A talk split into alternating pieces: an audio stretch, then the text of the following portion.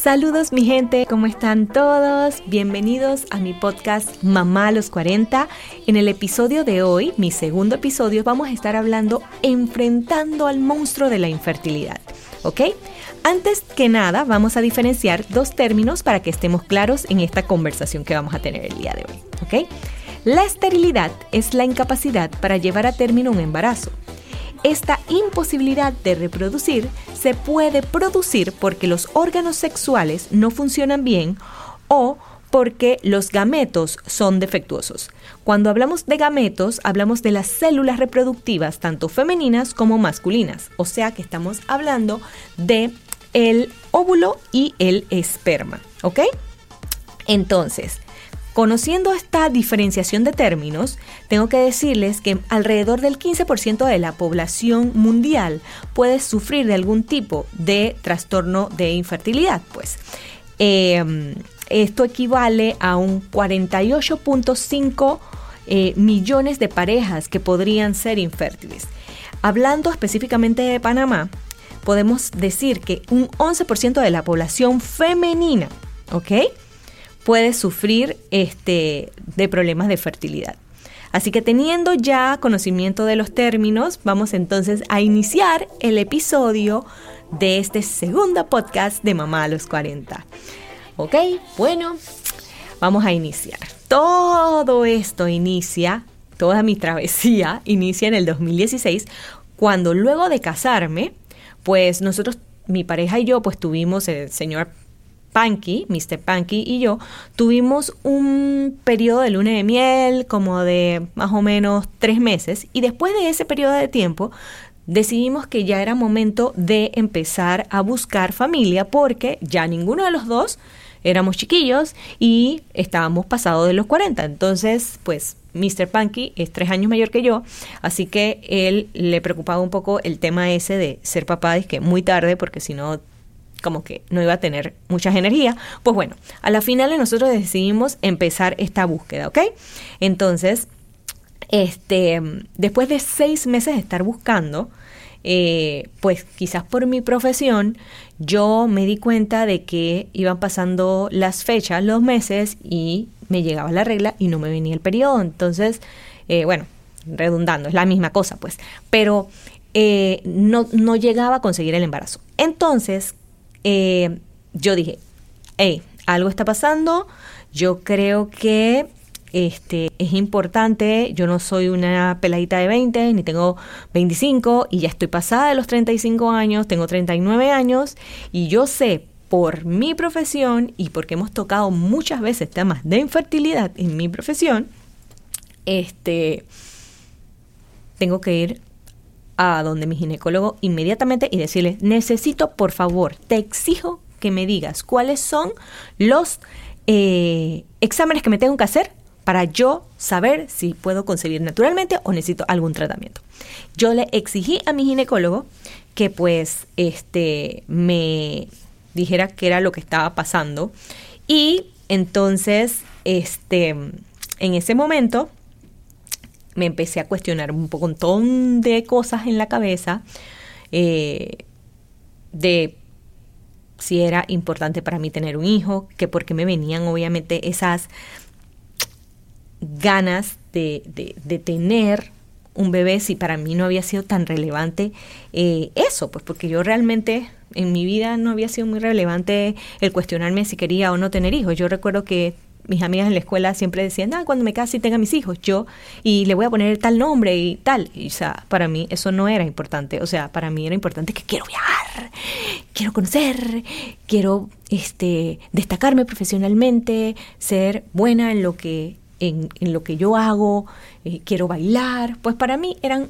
otro tipo de prioridades y la familia quizás no estaba dentro de esas prioridades, ¿no? Eh, pero bueno, ahora estaba casada, eh, no sé, ya tenía como que esa parte de mí ya la tenía como realizada, entonces yo decía, algo como que me hace falta, no sé, yo creo como que quiero dejar algo en este mundo aparte de, todo lo que yo obviamente eh, he hecho, quiero como algo, no sé. El reloj biológico, yo creo que ella estaba hablando, o sea, ya le estaba diciendo, ¿sabes qué, Katia? Lo que necesitamos aquí es que tú te enfoques en el bebé. O sea, nosotros queremos que tú te enfoques en el bebé. Así que eh, el reloj biológico manda y yo dije, bueno, yo quiero mi bebé. ¿Ok? Entonces, ese fue el momento en que tanto Mr. Punky y yo decidimos entonces montarnos en esa montaña rusa y aventurarnos en esa travesía de, obviamente, este, buscar un bebé y que jamás pensamos que íbamos a tener tantas altas y bajas, eh, porque bueno, lo primero era salir de mis exámenes ginecológicos y aquí es donde empieza pues todo este tema. Llega a mi vida un examen que se titula de esta manera y es casi que un trabalengua. La histerosalpingografía, yo me lo aprendí muy bien y me, uf, ni me enredo. Histerosalpingografía. Ok, este examen es simplemente una radiografía de las trompas de falopio para ver si tus trompas son permeables y si puede obviamente darse la concepción. ¿Ok? Esto es un examen que te meten vía vaginal un contraste para ver si tus trompas, es un contraste que es un líquido que permea, o sea que va hacia las trompas y ahí se ven si la trompa está obstruida o no. Entonces, ¿Qué pasa? La mayoría de las mujeres que se realizan este examen les es súper incómodo, súper molestoso y a muchas muy doloroso. Pero sépanlo bien que si les molesta es porque ustedes están bien. Porque esta que está aquí no le molestó para nada. No me molestó. Y era que yo estaba más tapada que una cañería, ¿ok? Estaba mal. Tenía una trompa obstruida completamente y la otra tenía nada más un 20% permeable.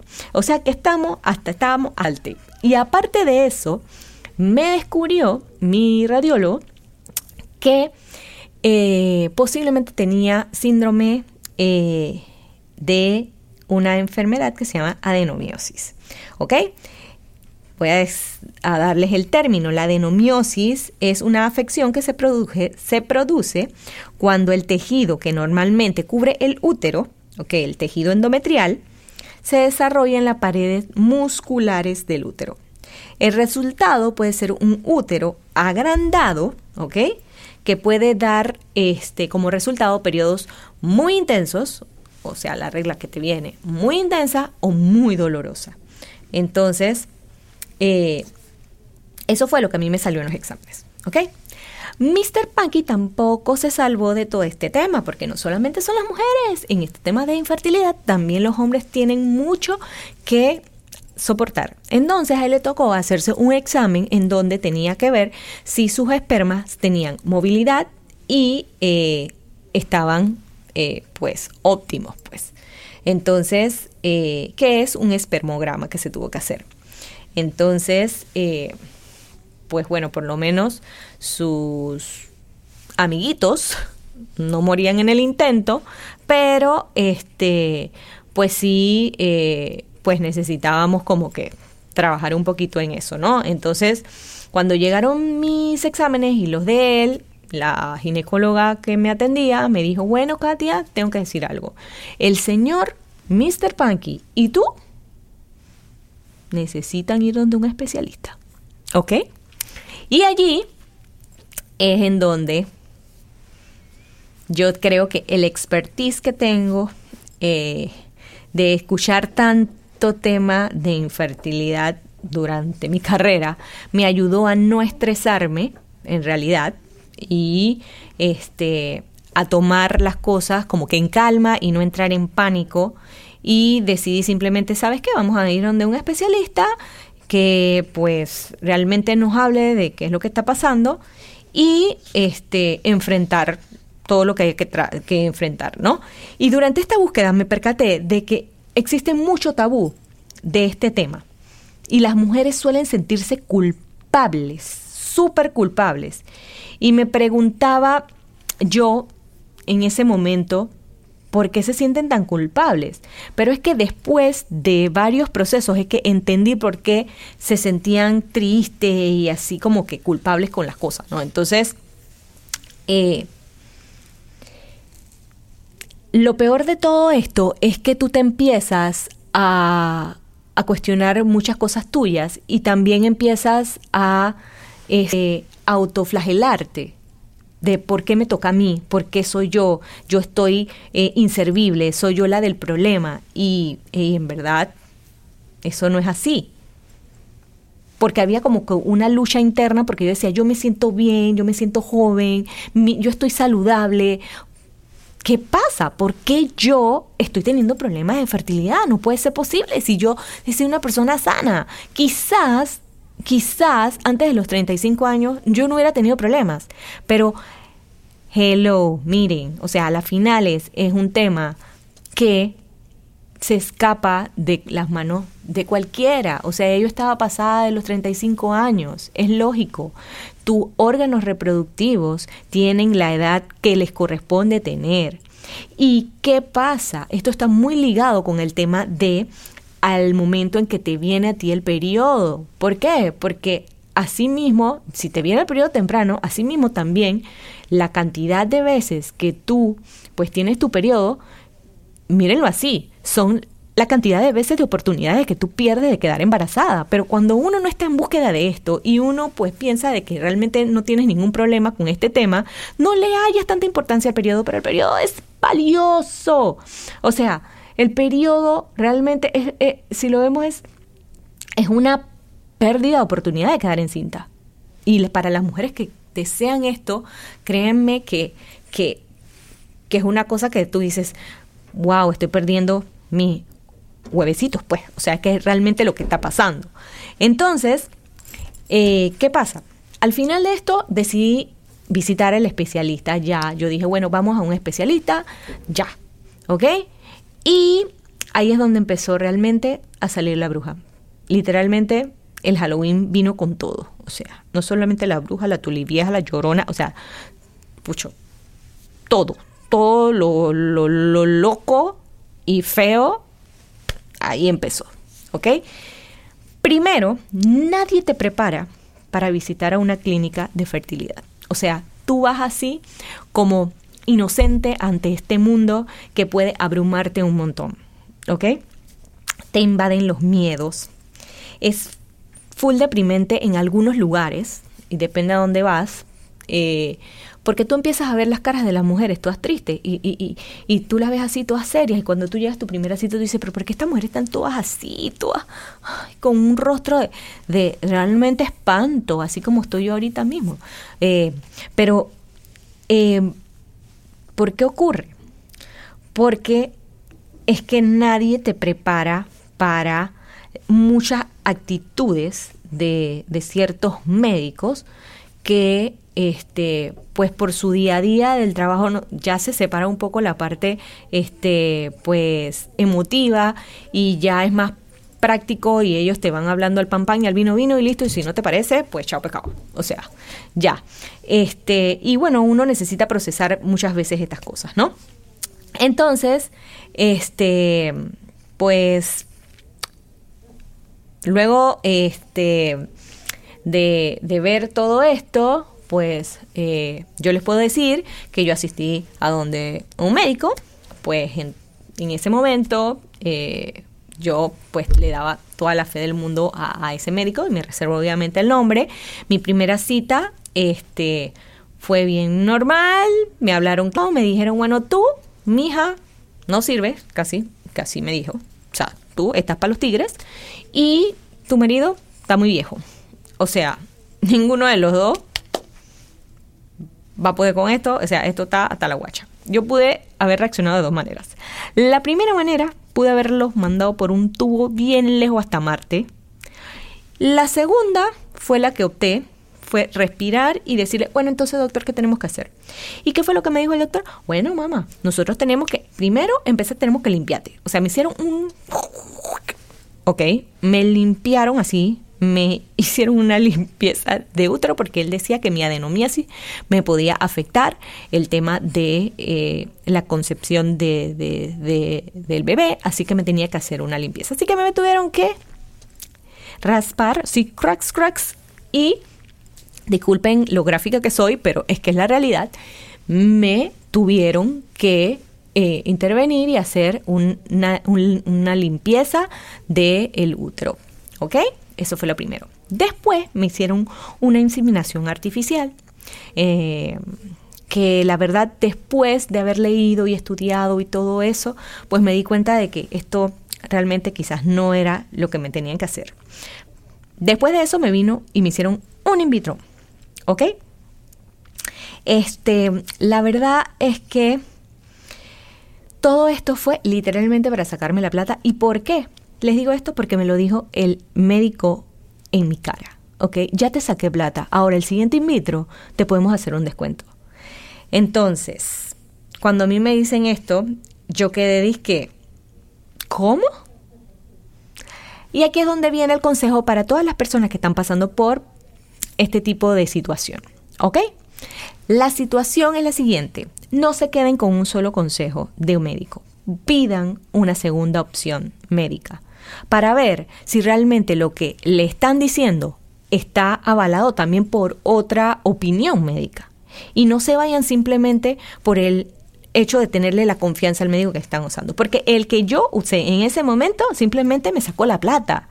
Porque me, me, me, me dio, pues, después de tres, de tres trabajos que hizo, fue que me vino a hacer un descuento. Yo obviamente dije, no, ¿qué va? ¿Esto qué es? ¿Qué, qué es lo que qué más sigue? Y el tipo me dice, no, lo que sigue es una odonación. ¿Y cómo se come eso, doctor? Yo no sé qué es eso. Bueno, sencillo. La odonación es un tratamiento in vitro, pero con óvulos donados. O sea, ustedes se pueden imaginar que a mí me dijeran una cosa así que yo tuviera que utilizar óvulos donados de una persona para poder tener mi bebé. O sea, a mí me iba a dar un ataque cardíaco, literal. Y mi esposo estaba exactamente igual. ¿Cómo es posible de que usted me está diciendo eso? Yo ahí, créanme, señoras y señores, mi gente linda, les tengo que decir que yo me vine al piso y yo dije, no, yo no sigo más con esta cosa, yo mejor me desconecto, ya estoy harta de inyecciones, de exámenes, de quirófano, de, de, de, de, pastillas, ya yo estoy harta, yo me retiro de esto y si esta vaina, disculpen el francés, no es para mí, no es para mí. Ya, seremos una pareja de dos y no pasa nada tampoco, señoras y señores, ser simplemente una pareja y no tener hijos, ¿ok? No pasa nada. Entonces, en, este, en esta situación, yo me desconecté. Mi esposo, señor Punky, Mr. Punky, quería ser papá. Entonces, uno también tiene que ser un poco, este, no pensar en una sola, eh, porque somos dos como pareja. Y yo sabía que él quería tener su bebé. Entonces, yo simplemente le dije, cuando yo esté lista, yo volveré. No sé si con este médico. Yo creo que no. Y pasaron seis meses, yo me desconecté, nos fuimos de paseo, fuimos así bien pretty bocas, después nos fuimos de para eh, eh, de viaje al, al exterior y nos desconectamos un poco del tema. Y en enero del 2018, manejando por la ciudad, vi una clínica y dije, voy a entrar aquí. Y hice mi cita con ese médico. ¿Ok? Bueno, entonces, cuando yo realmente, este, pues, hice esta siguiente cita, realmente todas las cosas cambiaron, ¿ok? Yo aquí me sentí, primero que lo hice no con un médico varón, sino que me fui con una médico eh, mujer y las cosas cambiaron. O sea, la doctora me habló claro, me dijo, bueno, tu situación es verdad, que tú obviamente tienes las trompas de falopio obstruidas, es verdad que tú tienes más de, 40, de 39 años, eh, que es un tema riesgoso, pero yo no veo nada de enomiosis y siento que tu tema de eh, los óvulos lo podemos trabajar. Tú puedes todavía este, tener oportunidad de trabajar un in vitro con tus propios óvulos. Vamos a trabajar en eso. Y el panorama fue totalmente diferente. Me dijo, no vamos a hacer ningún tipo de intervención eh, uterina porque a mí no me gusta tocar tanto el útero porque él es muy delicado. Y ya de partiendo de allí, pues hubo una conexión con esa eh, doctora, ¿ok? Porque me trató como un ser humano y no como un monto específico a ganar. ¿Verdad? Entonces eso creo que es una lección, ¿ok?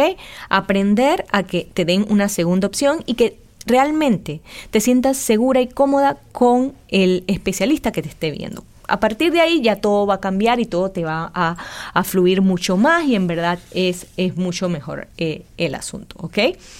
Entonces, este, después de este, que me hicieron en esta nueva clínica, me hicieron un tratamiento eh, no, me, no me llevaron eh, el in vitro hasta el final porque me hicieron una, una prueba genética para ver qué era lo que estaba pasando. En ese momento, este, la doctora me dice de que mi eh, bebé tenía un problema en, bueno, mi, mi embrión en ese momento tenía un problema en el cromosoma 16, que eso podía ser desde una situación muy, muy, muy crítica o podía ser simplemente que pudiera tener estrabismo en el ojo cuando naciera o quizás que no naciera con eh, cinco dedos, sino con cuatro, eh, o que tuviera una mancha. Eran, podían ser muchas situaciones.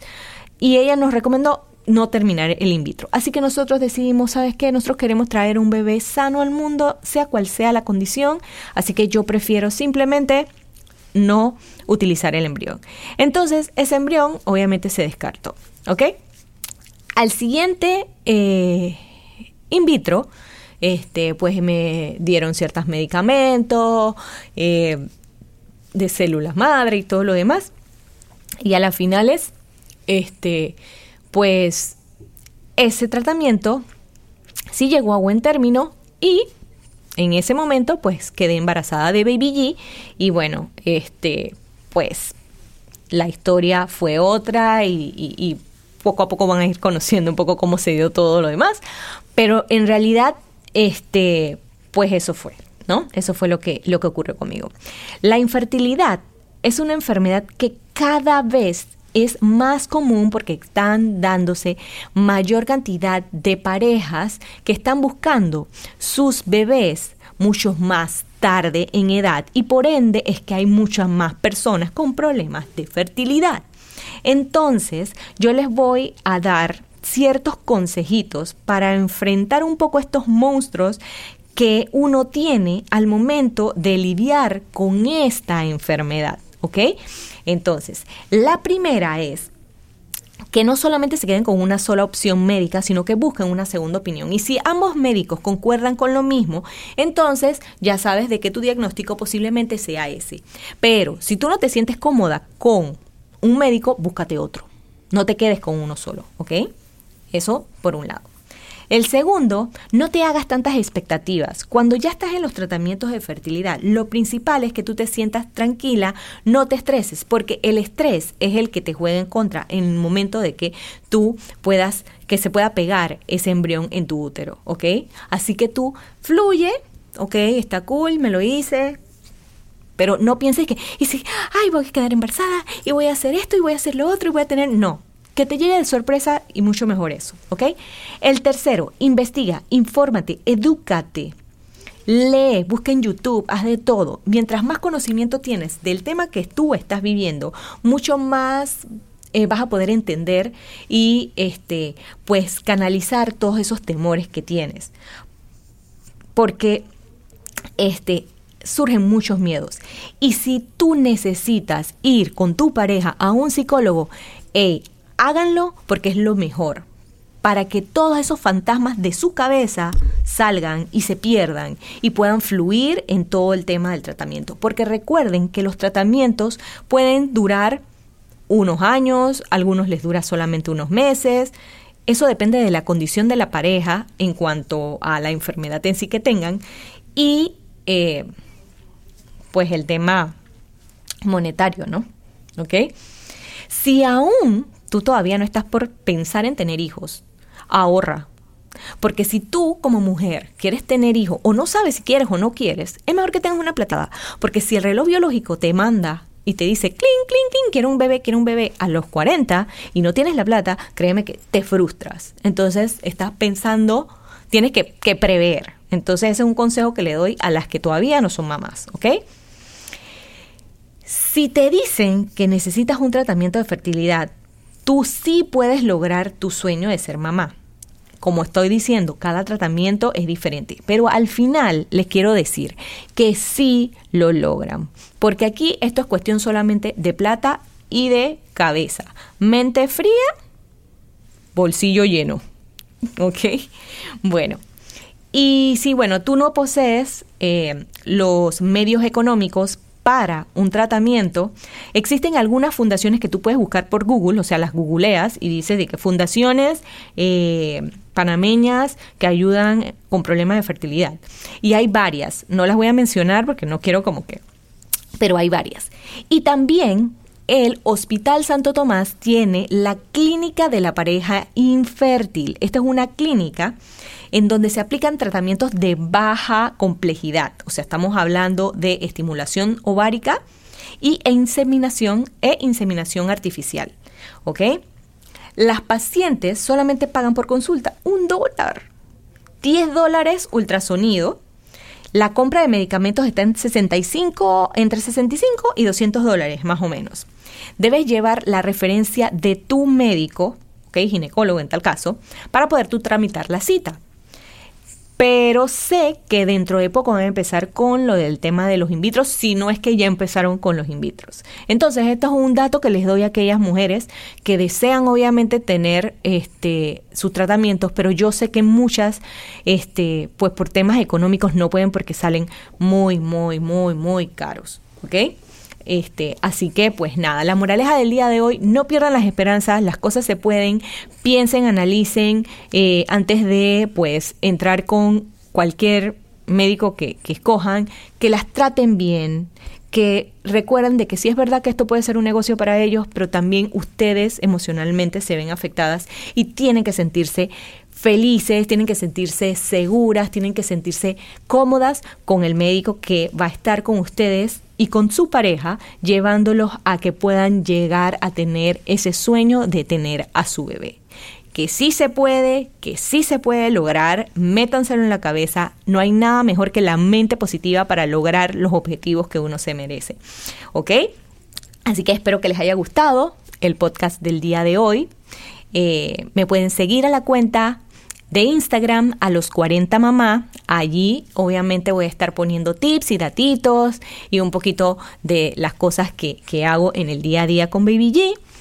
Y nos vemos en nuestro tercer episodio del podcast que este pues va a estar bastante interesante. Eh, tiene que ver con la cigüeña, ¿ok? Entonces, este, pues nada, llegó la cigüeña y toca ahorrar. Ese es el siguiente. Así que nos vemos la próxima semana. Terminen de pasar una hermosa y plácida semana. Y nos vemos en nuestro tercer podcast próximamente. Chao mi gente. Los quiero.